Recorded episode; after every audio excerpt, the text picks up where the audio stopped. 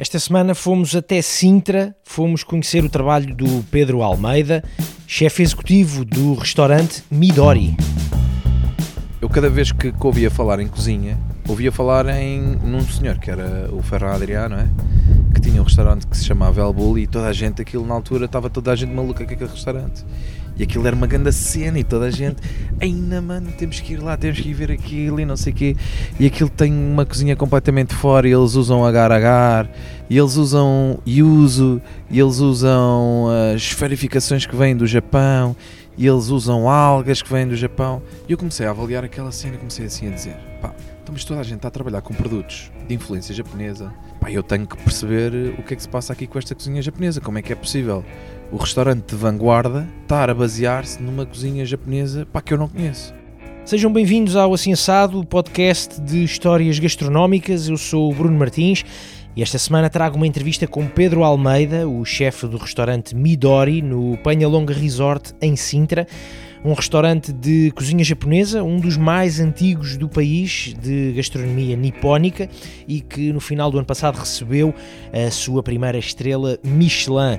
Esta é naturalmente uma conversa à volta dos desafios de liderar uma cozinha japonesa a 14 mil quilómetros de distância do berço do Japão, um país onde o, chefe Pedro Almeida gosta de regressar sempre que pode e ainda este ano, e precisamente depois de conquistar essa, essa estrela Michelin, o Pedro Almeida desafiou toda a equipa do Midori para ir fazer uma espécie de visita de estudo durante um mês e estiveram uh, todos juntos em Tóquio, Kyoto e em Osaka. São essas e muitas outras lembranças que vamos falar neste episódio do Assim Assado. Vamos conhecer o trabalho e as paixões gastronómicas do Pedro Almeida. Podem conhecer mais episódios se subscreverem o Assim Assado nos Apple Podcasts, no Google Podcasts ou então também no Spotify. E já sabem, se gostarem, deixem estrelas, deixem comentários. Está também a decorrer a primeira edição do festival Pods, é um festival de podcasts em Portugal. E caso gostem do Assim Assado e se quiserem deixar uma nomeação, é só passarem por pods.pt e deixem lá um voto no Assim Assado. Mas vamos ao que interessa, que é para isso que estamos cá.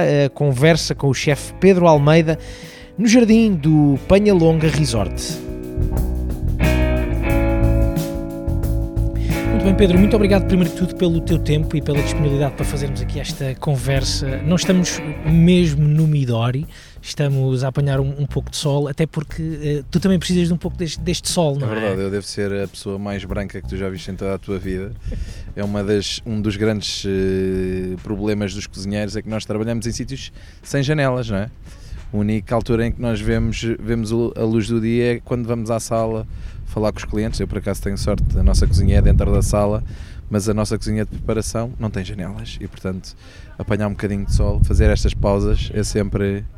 Pá, é Isso também é bom, característico é dos restaurantes, não é? Não, não, dar, não dar essas condições de luz aos, aos cozinheiros. Como é que ainda não há arquitetos a pensar aqui, nisso? Isto é uma coisa muito básica que é se tu tens espaço para dar janelas aos clientes, não vais dar janelas aos cozinheiros, não é? Ainda não há nenhum arquiteto Portanto, a pensar nisso. Epá, não há muitos, já há muitos restaurantes é, em claro. que tu tens, tens cozinhas com, com janelas e cozinhas Sim. muito bonitas, não é? Uh, nós aqui estamos a falar de um restaurante que tem 25 anos, não é? E portanto as coisas quando foram pensadas aqui não havia esse tipo de preocupações em que os cozinheiros ficassem felizes e contentes a olhar eh, para o céu azul, não é?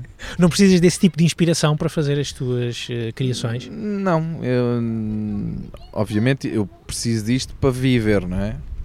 Claro. Não, não é aquela história que o pessoal fala ah, e tal, não consegui estar em Londres porque em Londres nunca há sol e não consegui ficar lá a trabalhar. Um, isso, isso nós sentimos, nós precisamos de, quando não estamos a trabalhar, precisamos ter este, este ambiente, uhum. não é? Mas para criar e para pensar coisas de cozinha, às vezes estamos super fechados. E às vezes não é propriamente o, o, o, momento de se estar lá dentro em que é preciso inspiração, não é? Ou, ou, de estar a criar, ou de estar a trabalhar, não é? Se calhar a criação não é, sim, não é nesse momento. acontece muito poucas vezes. E há pouco tempo, se calhar, até sim, para sim, isso, não é? Quer dizer, tens muita gente que tem a sorte de ter uh, cozinhas de desenvolvimento e uhum. sítios onde tu podes basicamente ir para lá e estar um dia inteiro a cozinhar uh, e a criar coisas, não é? E a experimentar uh, coisas novas. Nós aqui não temos muito, muita sorte com isso. Temos um, um pronto, temos de fazer as mise en place, as uhum. preparações todas e portanto é um ritmo um bocadinho mais alucinante. Essa parte criativa acontece fora, fora de um ambiente de produção, não é? Exato. Fora do ambiente de trabalho. Um, e acho que, que, tens mesmo que separar, mesmo estes restaurantes que têm estas cozinhas de, de criação, uh, desenvolvimento e tudo mais, são restaurantes que são muito bem separados, ou seja, não existe a malta que faz desenvolvimento não faz na uh, cozinha de produção não, exatamente, não vai para a hum, cozinha de produção é? tradicional. Uh, portanto, tem mesmo que haver este distanciamento entre o que é cozinhar profissionalmente e o que, entre aspas, não é? E o que é criar profissionalmente. Exatamente. Tu aqui no Midori, uh, tu estavas a dizer que este restaurante existe há 25 anos, uh, é, é, provavelmente dos restaurantes, provavelmente não, é um dos restaurantes mais antigos japoneses em, em, Portugal. É o restaurante é? japonês mais antigo de Portugal Isso é a certinho. trabalhar de seguida. De seguida, sim. ok. Existe um restaurante que é mais antigo que o Midori, que é o Bonsai, mas que não teve aberto durante todo o período da sua vida. Portanto, houve ali algum tempo em que o bonsai teve fechado e por esse motivo o Midori é o restaurante mais longo, ou o restaurante mais antigo de Portugal. Em funcionamento. Exatamente. Exatamente. Desses 25 anos, eh, quantos é que tu já passaste aqui no, no Midori? Já são alguns, não são nem... Já são muitos, já são muitos. Então aqui no Midori já levo 7 anos e meio. Exato.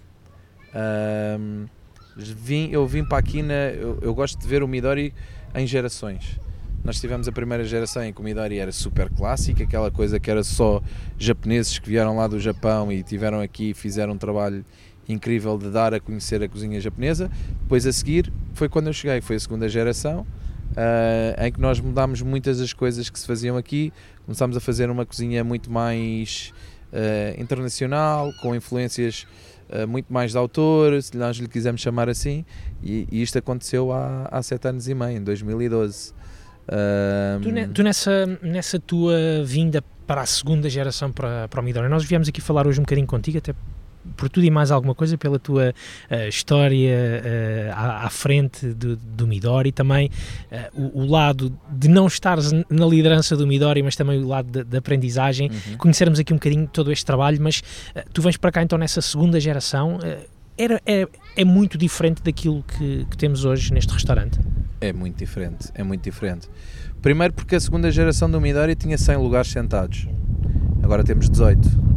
Só isto dá para perceber que. Tu ainda apanhaste os 100. Sim, eu, eu vim para cá quando nós 100. criámos os 100. Antes disto havia, epá, eu não te quero estar a enganar, mas 70 e tal lugares.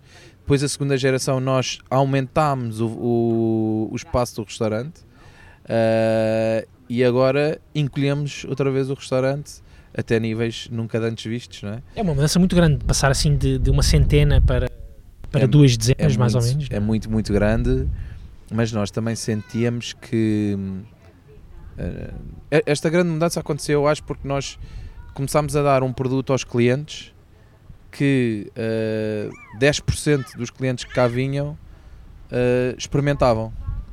E nós despendíamos de muito manpower e de muita força criativa para criar uma experiência de degustação, de cozinha de autor uh, para os nossos clientes e depois uh, eh, 90% dos nossos clientes vinham cá e só queriam comer rolinhos de sushi.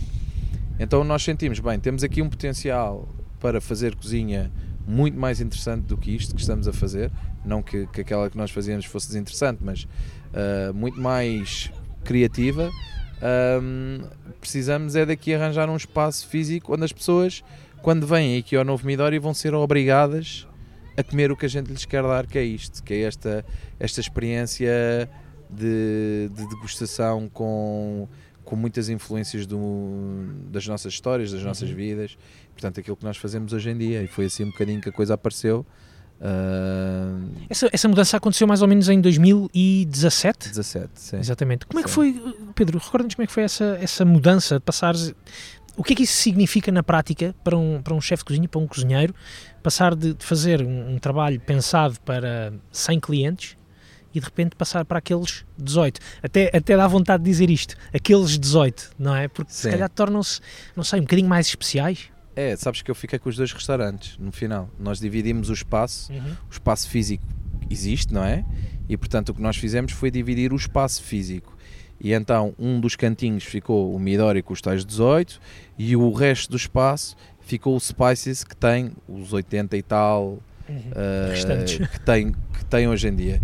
E eu fiquei com os dois sítios, portanto, eu continuei a ter um carinho muito especial pelo Spices, que é aquele onde eu comecei e é aquele que tem paga as contas, como nós costumamos dizer, né? é o que tem a gente que ainda continuava, os nossos clientes antigos que queriam aquele sushi mainstream, queriam aquela experiência uh, que as pessoas estão acostumadas e estão habituadas, não é? Uh, e portanto eu, eu não senti, não foi muito drástica esta mudança dos 100 para 18, uhum. porque exatamente por causa disto, porque eu continuei a produzir para um para 80 e produzir para o outro, criativamente, claro, produzir para o outro um, para, para os outros 18, percebes? Portanto, dá, é mais trabalho, porque tu tens de estar a criar dois conceitos completamente diferentes, duas cartas completamente diferentes, são duas equipas completamente diferentes e dá-te mais trabalho a nível de gestão de staff, dá-te mais trabalho a nível de gestão dos próprios, das próprias receitas, porque uhum. são duas equipas muito diferentes uh, a trabalhar com o mesmo chefe. Não sei, se, não sei se faz sentido também pensar nisto ou perguntar-te isto, mas uh, o Spices às vezes achas que também pode funcionar como uma espécie daquele laboratório ou mini laboratório daquilo que tu estavas a dizer? Vais às vezes experimentando algumas coisas no Spices para é, depois. É muito complicado é muito nós complicado. experimentarmos coisas do Spices ou, ou do Midori no Spices. Uhum. Uh, exatamente porque o conceito nós quisemos fazê-lo exatamente uh, completamente distinto e completamente diferente. Uh, nós, nós não queríamos que um restaurante uh, canibalizasse o outro, percebes? Portanto, nós, nós, desde a primeira coisa que, quando começámos a falar, uma das coisas que quisemos foi não, não vai haver o sushi do Spices no Midori e o, spice, o, e, o, e o sushi do Midori no Spices. Não pode haver, não pode haver porque senão uh, uma pessoa acaba por sentir-se como se o Spices fosse a versão rasca entre aspas, do Midori. Isso é importante que não aconteça, Sim, não é? E claro. portanto nós queremos mesmo, queremos mesmo ter um conceito completamente diferente no Spices e por esse motivo nós no Midori não temos muito espaço para uh, testar coisas no Spices, porque é um conceito mesmo muito diferente. É street food, uh, comer com as mãos, uh, um, uma coisa completamente descontraída. Pá, é um restaurante mesmo divertido de ser comer entendes? Acho que às vezes nós, nós com estes restaurantes assim, uh, com estrelas Michelin e tudo mais, acabamos sempre por ter, por ter aquele estigma do epá, será que eu estou bem vestido para vir a este restaurante? Com as mãos, né? com as mãos não, não, não é? podes comer com as mãos, não podes pôr os cotovelos em cima das mesas, não é? Uh, e o Spices é tudo ao contrário, é completamente despretensioso e é completamente descontraído. E é um restaurante onde tu vens e desfrutas o teu tempo ali, comes como queres, tudo é para partilhar, um conceito muito street food, Epá, e como tal, uh, são coisas que nós não podemos uh, confundir e baralhar depois quando fazemos pratos para o Midori, não é? Pedro, e voltando a essa ideia, àquela ideia que eu te estava há pouco a perguntar da, da criatividade e dos momentos criativos e, e, tudo mais o que está associado a este trabalho de, criação nas cozinhas, é, é, importante para ti teres, partilhar, ou teres esses dois momentos uh, na, na, na, tua vida profissional, um em que se calhar também não podes pôr os cotovelos em cima das mesas, mas e, te, e teres outro momento em que sim, se calhar podes sujar, podes sujar as mãos a, a comer. Eu, eu acho que é super desafiante para nós, para um chefe poder fazer, uh, poder ter criatividade completamente a 100% de com estes, com estes dois conceitos. Ou seja, Achas que se tivesses, por exemplo, o Midori, só tivesses o Midori, poderias ficar de certa forma até a ganhar uma, alguma espécie de claustrofobia uh, não acredito, a estes 18 eu, lugares? Eu, nisso, nós antes, antes de, de criarmos o Midori fazíamos, fazíamos, só para te dar noção, nós tínhamos dois menus de degustação, todos os meses diferentes, onde mudávamos e eram 12 pratos em cada menu. Portanto, nós tínhamos um output criativo para aí com uh, 24 Exatamente. pratos uh, por mês. Pá, isto, isto é, é muita coisa, Exatamente. percebes? É muita coisa, portanto... Pensar neles, criá-los, executá-los... Portanto, se eu só tivesse o Midori, eu acredito que nós teríamos muitas mais ideias Exato. e nunca na vida me sentiria claustrofóbico com o Midori, até porque o Midori é um conceito muito engraçado, muito especial uhum. e, e, e gere-se gere muito bem isto tudo. Agora, obviamente é uma mais-valia poder experimentar outras coisas, não vou ficar tão preso, até porque o Spices tem um conceito mais asiático, não tão só japonês. Japonês. E portanto, pá, claramente é uma mais-valia poder experimentar outras áreas de cozinha epá, e, e- e coisas que eu não posso fazer no Midori, ali no Spices posso fazer. Portanto, hum, é muito mais libertador para um chefe poderes ter ideias o mais wild possível ah, e depois só tens que escolher o sítio onde elas fazem sentido. é? Exatamente. Exatamente. Olha, Pedro, como é que começa esta tua relação com a, com a cozinha mais eh, oriental, entre, eh, obviamente, a Ásia, passando especificamente para, para o Japão? Ou seja, tu quando vens para o Midori há sete anos, já tinhas essa relação com a cozinha japonesa? Sim, é, eu já trabalho em cozinha japonesa desde 2007, portanto há 12 anos. Ahm, e a, a minha, a minha, o meu interesse pela cozinha japonesa vem do facto de, ah, no mundo inteiro, quer dizer, no mundo inteiro, na minha realidade, não é no meu mundo inteiro, ahm, eu cada vez que, que ouvia falar em cozinha, ouvia falar em num senhor que era o Ferran Adrià, não é? Que tinha um restaurante que se chamava El Bulli e toda a gente, aquilo na altura, estava toda a gente maluca com aquele restaurante. E aquilo era uma grande cena e toda a gente, ainda mano, temos que ir lá, temos que ir ver aquilo e não sei o quê. E aquilo tem uma cozinha completamente fora e eles usam agar-agar. É tipo Neilândia, não é? era. E eles usam yuzu, e eles usam as esferificações que vêm do Japão, e eles usam algas que vêm do Japão. Epá, e toda a gente estava a falar. E eu comecei a avaliar aquela cena, comecei assim a dizer: pá, então, mas toda a gente está a trabalhar com produtos de influência japonesa, katsuobushis e dashis e coisas assim. Pá, eu tenho que perceber o que é que se passa aqui com esta cozinha japonesa. Como é que é possível o restaurante de vanguarda estar a basear-se numa cozinha japonesa pá, que eu não conheço. E então, pá, tive a grande sorte de trabalhar com o Paulo Moraes ah, e de poder trabalhar com ele. Nessa altura foi quando eu ahm, comecei a trabalhar a sério e em cozinha. E, e então fui, fui ter com o Paulo Moraes e fiquei a, a trabalhar com ele. E estive a trabalhar com ele durante muito tempo. Ahm, porque exatamente tinha este, esta coisa de tentar perceber o que é que a cozinha japonesa tinha de tão especial Que marcava tanto os outros sítios. E conseguir contaminar todas as outras pessoas com produtos, com técnicas, com pá, coisas que, que eu vi e dizia: Uau, sim senhor, isto é uma cena fixe. E então comecei assim um bocado numa de: Olha, quero estudar este lado da cozinha. E comecei a estudar o lado da cozinha japonesa e aquilo começou a fazer sentido para mim, sabes? Começou a. hum, começou a ter ali. ah, comecei a pensar em cozinha japonesa, comecei a, a ter umas bases muito fortes de cozinha japonesa. Quando tu dizes que te, que te marcou e que te impressionou, de que forma é que te impressionou? Ou seja, mudou de alguma forma a, tua, a maneira como tu olhas, como tu olhavas para aquilo que é a cozinha e a forma de trabalhar e de Sabes- sabes respeitar os pessoa- produtos? Uma pessoa, quando, quando vai ao Japão, percebe que aquele país é, é só comida. Só comida. E, e eu, eu já estive no Japão hum, duas vezes. E a, a realidade é que quando tu vais ao Japão, tu não vais fazer turismo como nós estamos habituados. Não vais a um museu, não vais a visitar monumentos. Quer dizer, também, também o fazes, não é? Mas, mas não é aquilo que tu tens mais disponível para visitares. Entendes? Uma das coisas mais icónicas do Japão, que infelizmente agora está, está a desaparecer, era ir visitar Tsukiji, que era um mercado de peixe. Epá, e tu chegas lá e pensas assim, bem, as coisas mais importantes neste país é ir ver mercados, é ir ver produtos, é ir, é ir comer. Existem, no Japão, em Portugal existem 50, 55 mil restaurantes, acho eu.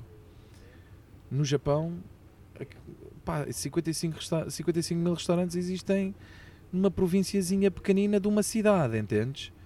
Ah, há, há 400, eu acho que em Tóquio existem 470 mil restaurantes, uma coisa assim parecida. Só para te dar uma ideia do, do quão grandiosa é a, a comida e a relação que estes gajos têm com a comida. A cultura gastronómica, não é? Epá, é brutal, país, é brutal, é brutal. E isto percebe-se pela cozinha deles, entendes? E tu quando começas a estudar cozinha japonesa, começas a perceber que eles têm ali uma paixão incrível pelo produto e pelo sabor do produto e pela forma mais zen, entre aspas, de tu trabalhares aquele produto sem que ele perca toda a personalidade dele, que é uma das coisas que acontecia muito na cozinha e ainda acontece muito, infelizmente, na cozinha da autora. Acho que na cozinha internacional, que nós estamos todos acostumados, pratos com dois, dois elementos ou com três elementos muitas vezes não fazem sentido, sabes? Precisas ter um, um puré, um crocante, precisas ter mais legumes, precisas ter uma proteína, precisas ter um molho pesado, precisas ter montes de coisas. E para um japonês não, eles são super suaves no, nos produtos e na forma como a, a, atacam os produtos e como eles uh, criam as coisas, sabes? E, e, então isto acho que foi o que me apaixonou mesmo, mesmo a sério na cozinha japonesa e foi por causa disso que eu comecei a, a ficar tão apanhadinho pela cozinha japonesa. É porque a forma tão subtil como eles tratam os produtos e a forma tão incrível como tudo é novo, sabes? Foi o que me cativou. E hoje em dia é, pá, é, é das coisas que me dá mais prazer é descobrir ingredientes uhum. novos, provar coisas novas, descobrir técnicas novas.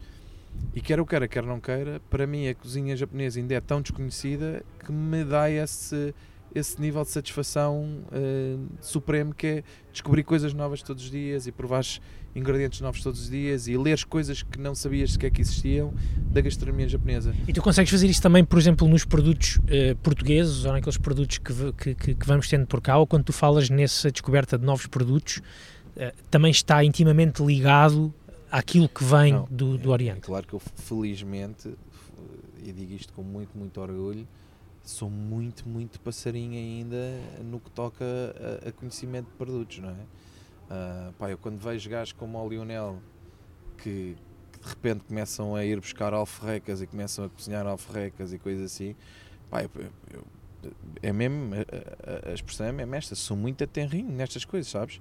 E portanto, obviamente que também os produtos portugueses me, eu descubro coisas novas todos os dias e variedades de tomate que eu não tinha provado e variedades de azeitona que eu nunca vi. E, epá, e é, é sempre super estimulante esta história de encontrar novos produtos. Epá, é, é mesmo, sabes, crianças numa loja de doces. Exato. É igual. E, aqui, e quando se trabalha em é restaurantes com esta dimensão não, não física da coisa, não é? Porque Sim. Midori, 18 lugares, não estou a falar dessa dimensão, mas com, com esta importância, com esta relevância, como é o caso, sobretudo, do Midori, uh, essa, essa descoberta torna-se ainda muito mais uh, desafiante, não é? Porque também existem mais possibilidades de poderes sim, fazer. Sim, sim. E tens, tens que estudar muito mais. Quer dizer, tu não podes chegar a uma pessoa e dar-lhe um tomate diferente. Que ela vai dizer, yeah, é só um tomate, tal, é fixe sim, mas não é uma cena que me, que me impressione, sabes? Para mim é super impressionante descobrir um tomate novo e ter um sabor completamente diferente. Pá, eu no outro dia apanhei um tomate que eu nunca tinha visto aquilo, que era, primeiro é um tomate amarelo, vá, que já não é uma coisa muito normal, mas quando tu olhas para um tomate, tu, tu, tem sempre aquele brilho, não é? Uhum. O tomate é super Sim. brilhante. Aquele não, parecia veludo. Estás a ver? Tipo um, tipo um pêssego? Sim, mas não, não, era, não tinha o pelo, mas era baço Sim. como um pêssego não brilha como uma nectarina. Exato, é? exato. É, era baço, era mate, tá, é mate nada, mate. Um, epá, e aquilo para mim é uma, uma cena que eu disse, uau. E depois provas e dizes, se isto realmente não tem, não é uma coisa super diferente, mas para mim é super divertido. Para um cliente não é assim tão divertido dar-lhe um tomate só porque a pele não brilha, não é? Mas as coisas que, que, te obrigam a estudar é exatamente isto. Tens que ir procurar alguma coisa cá de Portugal que efetivamente impressione as pessoas e que as pessoas nunca tenham provado. Para e aqui também, também possibilita outra coisa, se calhar per, per, permite uma outra apresentação, aquele, aquele, aquele jogo do engana, sim, não é? Sim, sim, é, tomate, é tomate, sim senhor, mas não é igual ao tomate que brilha, mas sabe a tomate. Sim, e é tomate. E tu, e tu consegues, tu Exato. consegues fazer essas. Mas, mas para isto tu precisas mesmo de ir estudar, sabes? Exato. E precisas de ir à procura e precisas te dedicar a isto mesmo a sério. Uhum. Não é uma coisa que tu digas, olha, vou ao supermercado e espera lá o que é que é isto aqui. Ah, não, isto é giro. Não. O que está no supermercado já toda a gente viu, não é? Portanto, essa, essa parte de descoberta dos produtos portugueses para além dos produtos japoneses, obviamente, que é o que trabalhar no Midori tem de muito interessante. Epá, é, é, é top. Nós, nós, já vamos falar um bocadinho mais sobre a tua, as tuas passagens pelo, pelo Japão. Gostava de saber um bocadinho mais, mais sobre isso. Uh, mas ainda pensando nesta, nesta ideia de, do, dos produtos e daquilo de, do, do, lado criativo, dos novos produtos que, que tens e que vais tendo uh, aqui no, no Midori e nos pratos do Midori. Uh, fiquei, fiquei interessado aqui numa coisa que foi. Tu, uh, na tua última carta, não sei se é a última carta, não sei se é que ainda está em vigor, tinhas uh, sushi com cogumelos, uh, shiitake, uhum, certo? certo. já a piscar o olho um, às tuas memórias de casa, uh, àquilo que, que, a tua mãe, que a tua Sim, mãe fazia. É, é isto mesmo que o, Comidori tem de especial, não é? O, o Comidori, o que nós conseguimos criar aqui no Midori, e é por isso que nós. Eu, eu, eu, eu gosto muito de dizer isto, eu acho que nós não somos melhores uh, nem piores que os outros. Uh, nós a, pensámos as coisas de uma maneira diferente. Uhum. E o que o Midori tem de muito engraçado é esta junção de, da nossa história de cozinheiros portugueses não é? com a história da cozinha do Japão. É que já, já, nós já, já tivemos uma experiência destas muito, muito enriquecedora há uns anos atrás, quando andávamos aí nos descobrimentos. Não é? Quando nós fomos ao Japão, criámos um, chamamos assim, um estilo de arte Sim. especial, Namban, não é? Em que, que nós influenciamos os japoneses e eu gosto de pensar que nós agora aqui estamos a fazer um bocadinho as coisas ao contrário, estás a ver? Que é, nós agora estamos a agarrar na cozinha japonesa e estamos-lhe a dar a nossa influência portuguesa. Uh, e quando digo a nossa influência portuguesa tem a ver com as nossas histórias. Às vezes são coisas que para as outras pessoas podem se calhar nem fazer muito sentido, que não faz parte da realidade delas mas que, que aqui para, para mim e para, para a nossa história minha dos meus cozinheiros faz sentido. E esse cogumelo é exatamente um bom exemplo disso, que é a minha mãe costumava fazer, ainda costuma de vez em quando, fazer uns cabés de cogumelos, quase um, vá, um pickle, nós uhum. lhe quisermos chamar assim de cogumelos, não é? E ele faz-me lembrar um bocadinho este pickle de cogumelos uh, japonês, que é muito mais adocicado, muito mais suave. Um, e portanto a ideia veio exatamente das, da minha história de casa, de, dos, do pickle de cogumelos que a minha mãe fazia e faz. Uh, e portanto a ideia deste nigiri vem, vem daí, mas fizemos-lo total e completamente japonês. Ou seja, ele é um nigiri de cogumelo, um sunumono tradicional japonês, como um japonês faria se fosse fazer um nigiri de sunumono uh, de cogumelo.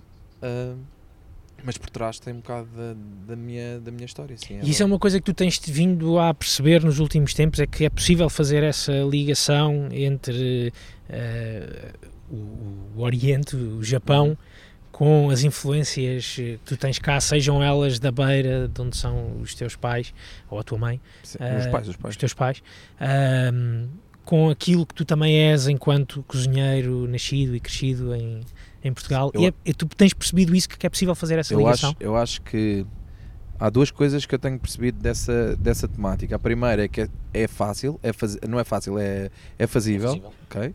Portanto, pode-se fazer isso e, e, tens muito espaço para, para o fazer.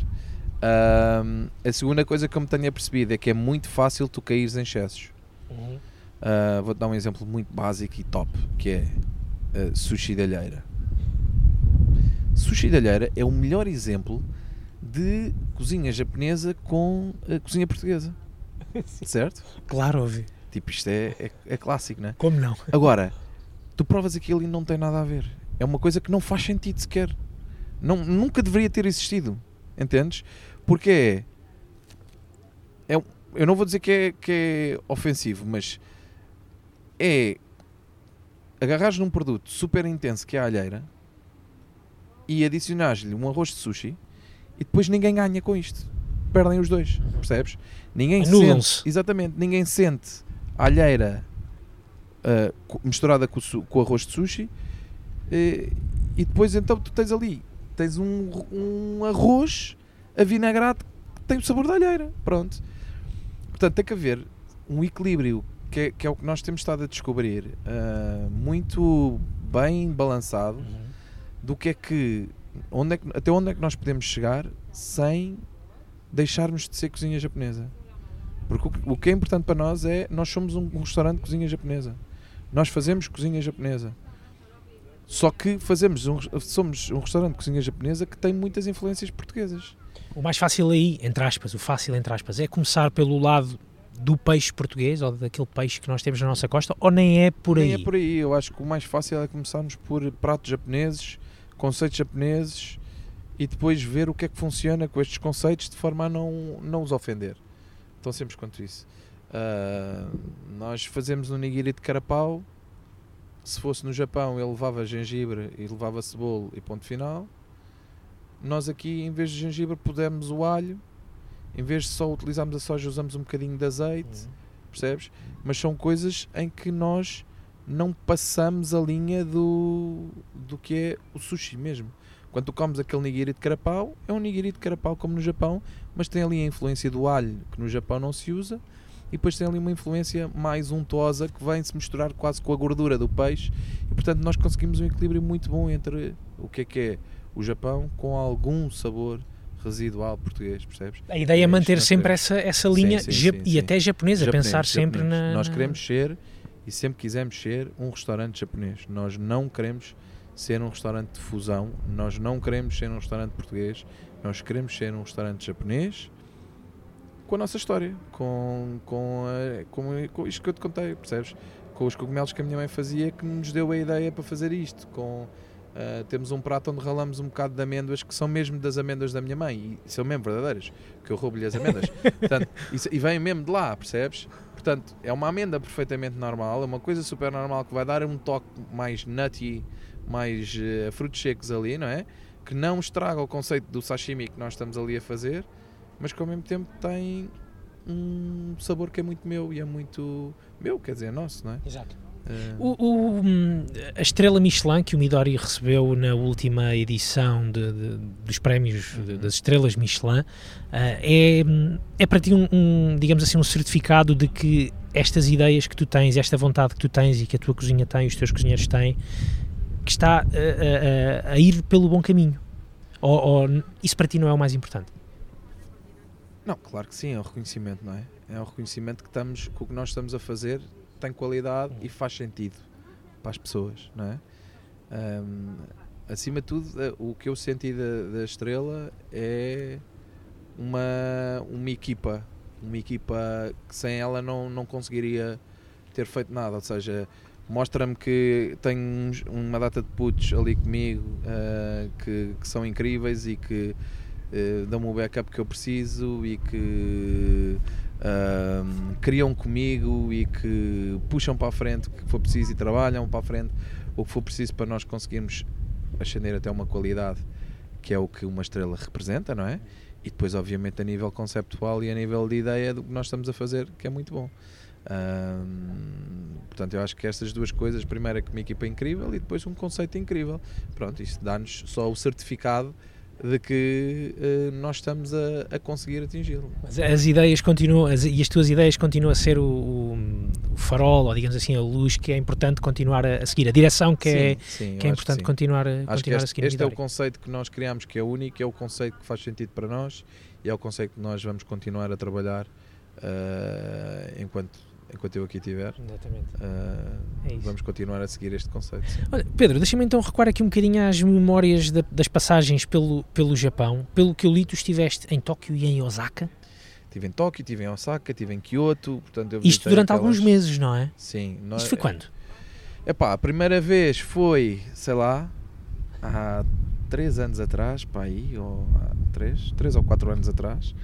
Estive a trabalhar eh, num hotel, o, que, o que este hotel também tem muito bom é que tu tens uma rede muito grande de contactos e então podes dar ao luxo de mandar um e-mail para alguém a dizer assim: Olha, quero ir trabalhar aí durante um mês com vocês para vocês me ensinarem alguma coisa. Epá, e regra geral, as pessoas ajudam-te. Por exemplo, agora um exemplo muito bom disso: nós andamos à procura agora de um Katsuobushi uh, top e então mandei um e-mail lá para o, para o responsável do Economat lá do hotel de Tóquio e ele já me mandou um, um e-mail de resposta com montes de, de fornecedores que nos podem arranjar o produto que nós andamos à procura e portanto cria-se aqui uma rede de contactos muito interessante, não é?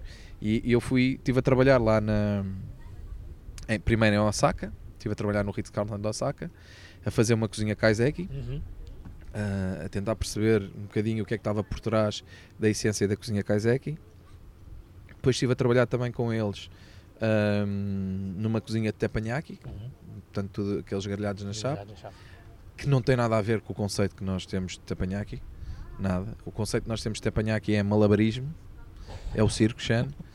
Ahm, e quando chegas lá a eles, aquilo eles parecem Jedi's, aquilo é tipo, é super, aquilo são monges, mas com espátulas e facas, ver? É importante para o europeu ver um bocadinho desse É, circo. é, é. Sabes que nós, nós aqui houve uma, uma situação muito engraçada que já tivemos aqui no. quando ainda era o Midori antigo, que houve uns clientes que vieram cá e porque nós não fazíamos malabarismo com as espátulas, queriam-nos bater. Isto literalmente. hein? Literalmente. Já estavam um bocado tocados Pronto. e portanto queriam-nos bater. Saqueia eh, mais, talvez. Saqueia mais, saqueia mais. Queriam-nos bater porque nós ah, não fazíamos malabarismo com as espátulas e portanto não estávamos a fazer tepan e ele estava-se a sentir enganado por nós não fazermos malabarismo.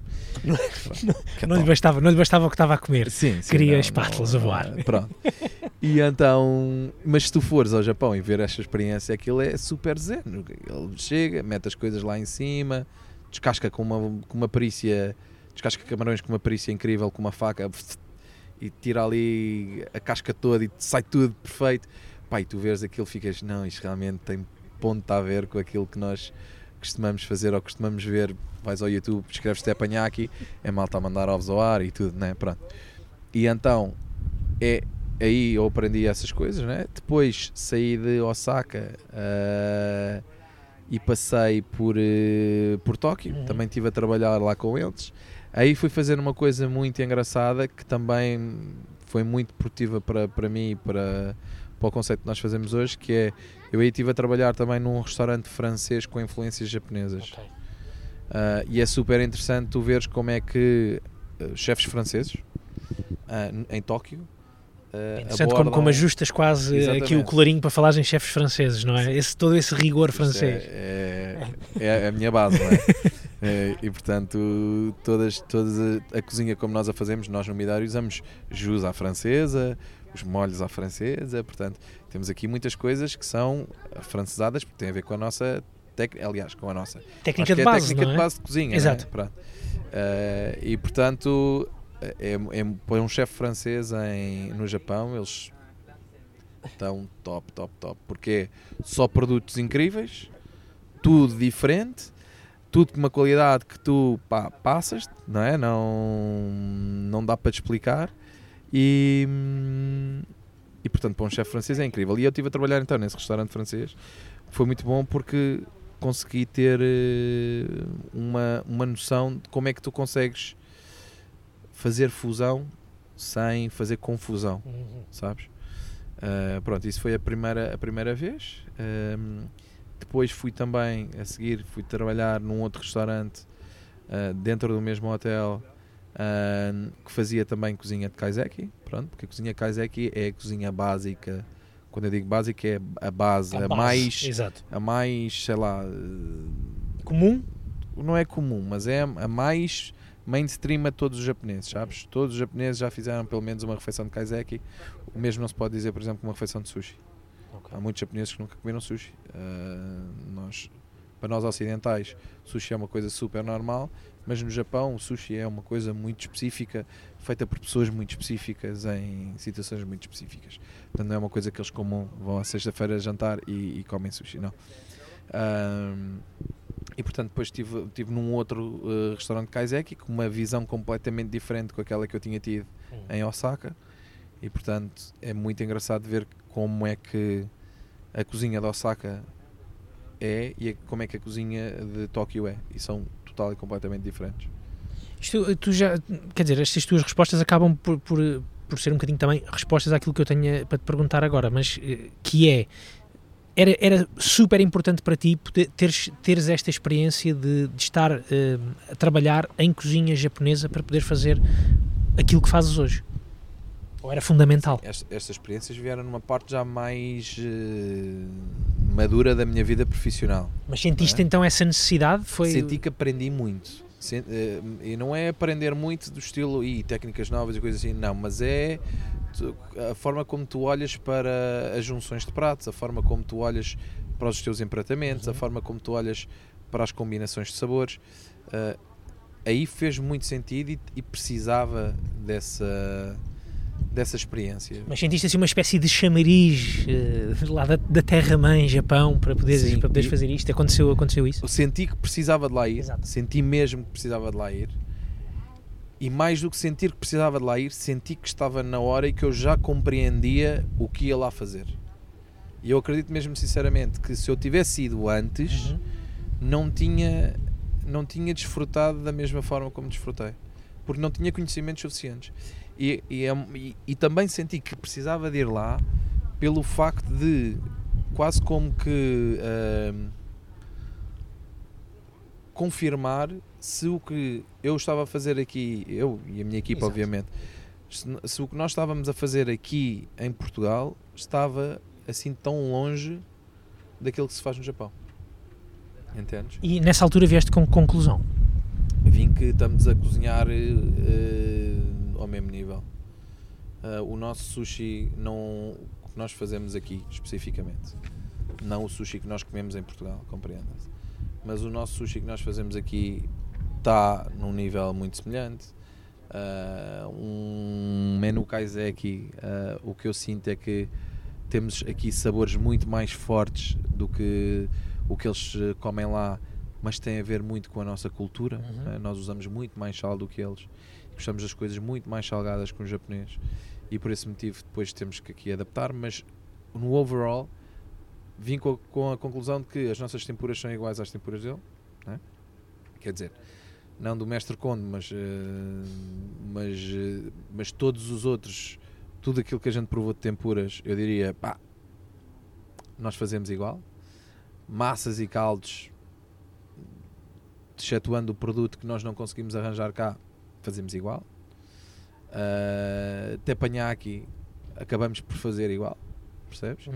E portanto, uh, nós não estamos assim tão longe do que é a realidade japonesa. Estamos um bocadinho mais intensos a nível de tempero. Mas tirando isso. E isso, isso para ti, um, deixa-me tentar perceber, tu, tu, esse, esse hum, tempero um bocadinho mais, por exemplo, o sal, essa ideia do sal, ser um bocadinho mais puxado do que se calhar, ou esse uso uh, superior de, de, sal do que, do como, como se faz no, no Japão, é para, para te agradar a ti ou é para aquilo que se faz cá também poder agradar ao cliente europeu? Eu acho que nós nunca cozinhamos para nós, não é? Portanto se eu fosse cozinhar para mim, se calhar as coisas eram diferentes, que era tudo frangaçado. Mas, uh, mas eu acho que nós, nós acabamos sempre por nos adaptar a um gosto que é comum uh, àquele onde nós crescemos e onde nós aprendemos, não é? Portanto, eu diria claramente, não é ao meu gosto, mas é ao gosto das pessoas que vivem aqui e que vêm ao nosso restaurante, portanto, europeus, americanos, pessoas que não somos japonesas. Um japonês. Uh, eu, nós já tivemos vários japoneses aqui no Midori que, que falaram muito bem da experiência, gostaram, adoraram, tal, incrível e tal. Mas uh, também tenho outras experiências em, no, nesses mesmos asiáticos a dizerem que nós fazemos no, do nosso tempero normal uhum. É demasiado forte para eles. Exato. E portanto, nós cozinhamos claramente para, para ocidentais e não para asiáticos. Uhum pelo nosso gosto já estar formatado dessa forma. Exatamente. Olha Pedro, uma, uma última curiosidade relativamente ao Japão. Uh, pelo, pelo que eu percebi ou pelo que eu li, eu li meio de passagem, portanto posso ter interpretado mal, mas tu estiveste no Japão agora recentemente. Sim, agora foi a segunda vez. Depois de ganhares a estrela, Sim, de ganharem a estrela janeiro, Michelin. Fomos a, a, equipa toda, que é, que é muito giro. Um, e aí já tivemos, tivemos em Osaka, tivemos em Kyoto e tivemos em Tóquio. Foi um mês, um mês pelo Japão. Sim, sim. E, e, basicamente fomos comer. Uh, nós ao final já estava um bocadinho, já era extenuante porque nós saíamos de casa, íamos comer e, e depois ao almoço íamos comer outra vez e depois íamos comer outra vez a meio da tarde e depois íamos comer outra vez ao jantar e, e eram muitos restaurantes com nós, nós fizemos um roteiro com restaurantes com estrelas obviamente aqueles que a gente queria experimentar e experiências que nós queríamos fazer imagina uh, vou, quero experimentar um ramen quero experimentar uh, enguia uhum. pronto e então o que aconteceu ali foi que nós tínhamos que andar sempre todos os dias a escolher uma coisa diferente é? e ao final de tanto tempo já tínhamos esgotado todas as nossas opções e então aquilo depois ficou.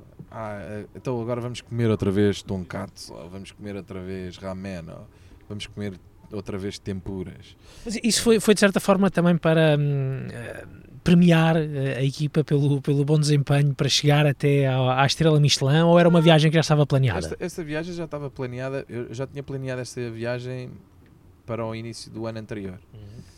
Não a fiz porque, entretanto, houve aqui alguns uh, eventos que aconteceram no meio. Eu depois perdi aqui a janela da oportunidade.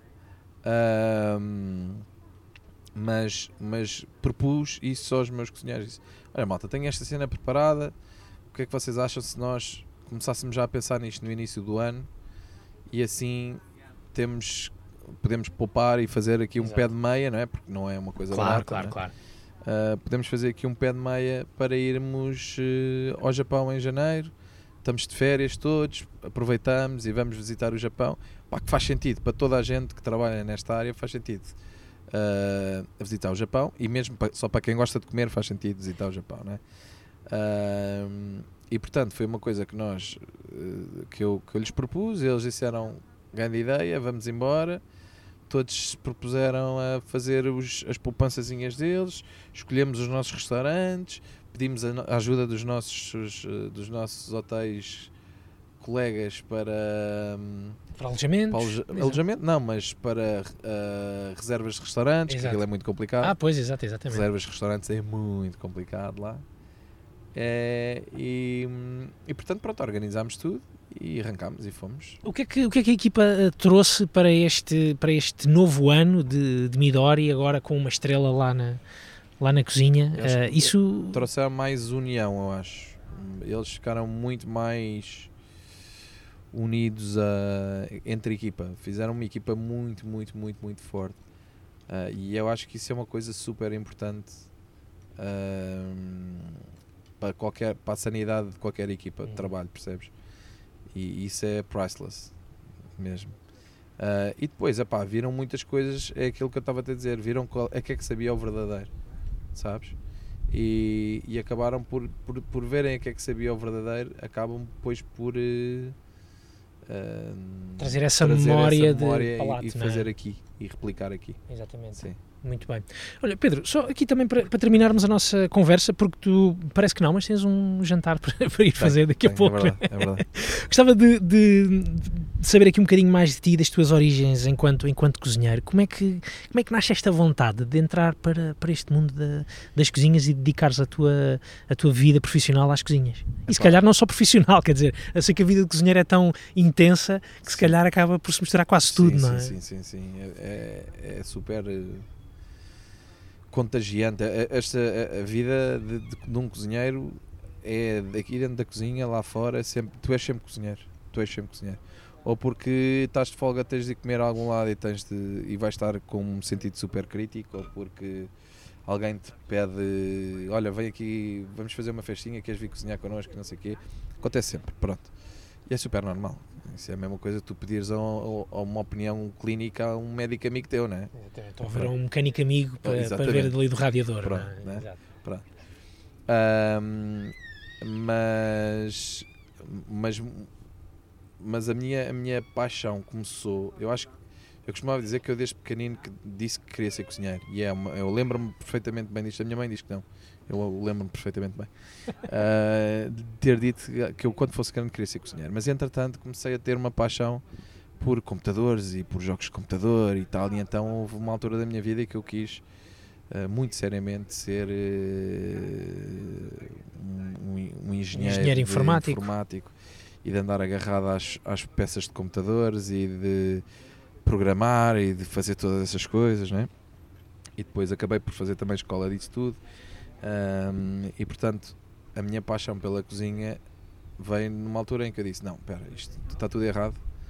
Computadores é fixe, jogos é fixe, mas não é o que eu quero fazer. Não, eh, não, eu não quero estar aqui numa sala a programar ou a fazer eh, cenas. Pá, não quero, não quero isto. E então voltei um bocadinho às minhas origens e disse: pá, cozinheiro, é uma cena que eu quero fazer. Então, Mas essa- essas memórias de, de querer ser cozinheiro, isso tem que ver eh, com. pá, quando com- eu era pequenino, Sim, mas, mas, mas era. Mas eu sei que, que, que a tua mãe, o teu pai e a tua avó são umas grandes influências na tua vida de Verdade. cozinheiro, não é? verdade. São essas as memórias que tu guardas e achas que é também por vê-los a trabalhar na cozinha, por fazer, por estarem a cozinhar, a trabalhar Sim. na cozinha, se calhar é um bocado exagerado porque eh, pronto, é, é- são aquelas atividades do dia a dia, não é? De, de fazer, de cozinhar Mas e é de nos isso alimentar. e eu acho que é mais ainda do que isso. Uma coisa que os meus pais, e, e é, e é uma das coisas que eu acho que me influenciou mais. Uma das coisas que os meus pais e a minha avó e tudo mais. a minha avó veio morar connosco quando nós éramos muito pequeninos, então a Tu és daqui de Sintra, não é? Estás a trabalhar Sintra, aqui ao sim. pé de casa, Sim, curiosamente. os meus, os meus pais vieram morar para aqui antes de eu ter nascido e pronto, eu depois já nasci aqui em Sintra, portanto sou saloio de gema. Ahm, mas uma das coisas que eles me influenciaram muito e é, e é o que se calhar me faz vir mais para aqui é os produtos, sabes? É o, o provar o azeite da avó, é o apanhar uma batata do chão e cozinhá-la e sentir qual é que é o sabor simples daquilo, sabes? É colher eh, amêndoas das árvores, eh, apanhar uvas, eh, pá, todas estas coisas super ligadas com a terra, não é? Eu acredito mesmo que foi uma das coisas que me fez vir procurar o sabor das coisas e a, a forma como eu posso trabalhar o sabor das coisas. E depois, ahm, ter pais e mães e avós que cozinham eh, tão bem ajuda, claro que sim, não é? acaba por te dar aquele bichinho de cozinha isto, prova isto e tu vês coisas a acontecer que são incríveis. Mais com, com se calhar os bolos da minha mãe, era onde as coisas eram incríveis quando ela, quando ela cozinha bolos. A minha mãe é uma pasteleira pá, um bocado complicada de gerir. Ahm, mas hum, Mas, eh, Tu, tu recordas-te de haver assim uma espécie de. de, de festins, aquilo era sempre festins e era um, agora Era faço eu isto, agora bodas. fazes tu É, aquilo e Era, era o meu pai à vez, com a minha mãe, agora vai o pai cozinhar e pumbas, e levavas ali com um churrilho de petiscos que nunca mais acabava. Eram moelas guisadas, era pipis, é, aquilo era gambas fritas, camarão, só as, as cabeças de camarões fritas, hum, recheio de sapateira. Pronto, isto era. O meu pai punha, sacava ali os galões todos, pum pum pum, tu levavas ali três ou quatro ensaboadelas do isto é que é bom. Depois entra a tua mãe e começa a fazer pastelaria e, e tu dizes pá, isto está cada um é melhor que o outro. Minha mãe tem uma cena incrível que é ela, ela é uma pessoa que dá tudo às outras pessoas, tem um coração gigante. E então, imagina, mãe, vem cá um amigo a casa jantar. Ai, vem um amigo, então está bem. Então imagina, são cinco pessoas ou seis pessoas a jantar, ela faz seis sobremesas. Porque tem de ser uma para cada um, não é? Pronto. Entre bolos e sobremesas de colher e tu levas eh, aí outras ensaboadelas e depois tens a tua avó cozinha tacho mesmo coisas muito boas, aquelas guisados de couve e elas faziam uma coisa que é um molho de agora já está mais xoxinha, mas na altura fazia uma- um molho de tomate com pimentos e depois aquilo era a coisa mais simples do mundo, batatas cozidas com molho de tomate em cima, estás a ver? Uma cebolada com tomates assim desfeitos com o garfo. E tu comias aquilo e aquilo era de estilo ei, isto é uma grande cena. E portanto, depois de vez em quando levavas uns festins em que era o pai, a mãe e a avó todos a cozinhar para o mesmo sítio. Eram pá, e eram dias inteiros nisto, não é? Era mesmo Tu também eh, começaste a entrar nesse, nesse esquema ou, quando, ou, ou aproveitas Não, é enquanto, enquanto filhinho sentaste agora vou Sempre. desfrutar, agora, sempre. agora vou ser o Pedro aqui sentado à mesa e não vou ser o Pedro Só- cozinheiro. só com eventos grandes, tipo imagina Natal, uh, passagens de ano, não que eu já não, não tenho tempo para ir passar passagens de ano fora do restaurante, né? Isto um gajo che- eh, chega a cozinheiro, esquece passagens de ano. Ahm, mas eh, Natais, Páscoas, tu vais lá sempre dar o pezinho, né? Ah, mas de resto, não posso porque a minha mãe é muito complicada. Eu e a minha mãe temos os dois o feitio espetacularmente parecido. E então somos os dois super teimosos. E a E minha não mãe acho- quer fazer as coisas à maneira dela, eu quero fazer as coisas à minha maneira. Então acabamos sempre numa de: bem, oh mãe, como é que é? Cozinhas ou cozinho eu? Porque depois aquilo é sempre: ah, não devias fazer assim, ah, não devias fazer assado. E então é sempre muito engraçado, muito, muito engraçado. Porque, pronto, temos, temos, essa, temos essa história de termos os, os dois o feitio exatamente igual. E então andávamos sempre às turras. n- não no mau sentido, eu acho que Sim, a minha sim, mãe é sim. uma, é uma pessoa super eh, rígida, ah, mas uh, mesmo quando nós não nos dávamos bem, aquela cena sermos adolescentes Exatamente. e damos-nos mal com toda a gente, eu e os meus pais sempre nos damos muito, muito bem. Um, e eu sou muito da minha mãe, muito, muito da minha mãe. Também tenho muitas coisas do meu pai, mas também tenho, tenho muitas mais da minha mãe. Um, e, e, portanto andávamos sempre à torre e trabalhar os dois na mesma cozinha é muito complicado. Nem mesmo quando tu tens uma estrela Michelin para, para nem dizer, quando nem, nem quando, é, quando, é, quando posso sacar dos galões nem todos. isso não, serve de desculpa. Nada. Mãe, eu sei que é assim porque eu tenho uma estrela Michelin. Não, mas isso não vale. Esse, esse argumento é Zero. Zero. Muito bem. Pedro, foi um prazer falar contigo, Parece, vir aqui ao Midori e conhecer um bocadinho do, do teu trabalho. Desejo-te muitas felicidades. Muito obrigado. E até breve, até um dia destes. Sim. Obrigado. Seja muito breve. Obrigado. É. Foi a conversa com o chefe Pedro Almeida do restaurante Midori. Espero que tenham gostado e se gostaram, já sabem, deixem estrelas ou comentários nos Apple Podcasts, no Spotify. Passem também pelo Instagram, podem deixar por lá uns comentários, se assim entenderem. Eu recordo que está então também a acontecer o primeiro festival de podcasts em Portugal, o Festival Pods. E caso queiram nomear o Assim Assado, é passarem por pods.pt, o Assim Assado ou outro podcast qualquer de que gostem, de que sejam fãs. Passem por lá e ajudem também, já que são fãs de podcasts, a fazer crescer este festival. Quanto ao Assim Assado, voltamos em breve com mais uma entrevista. Até lá, um abraço e fiquem bem.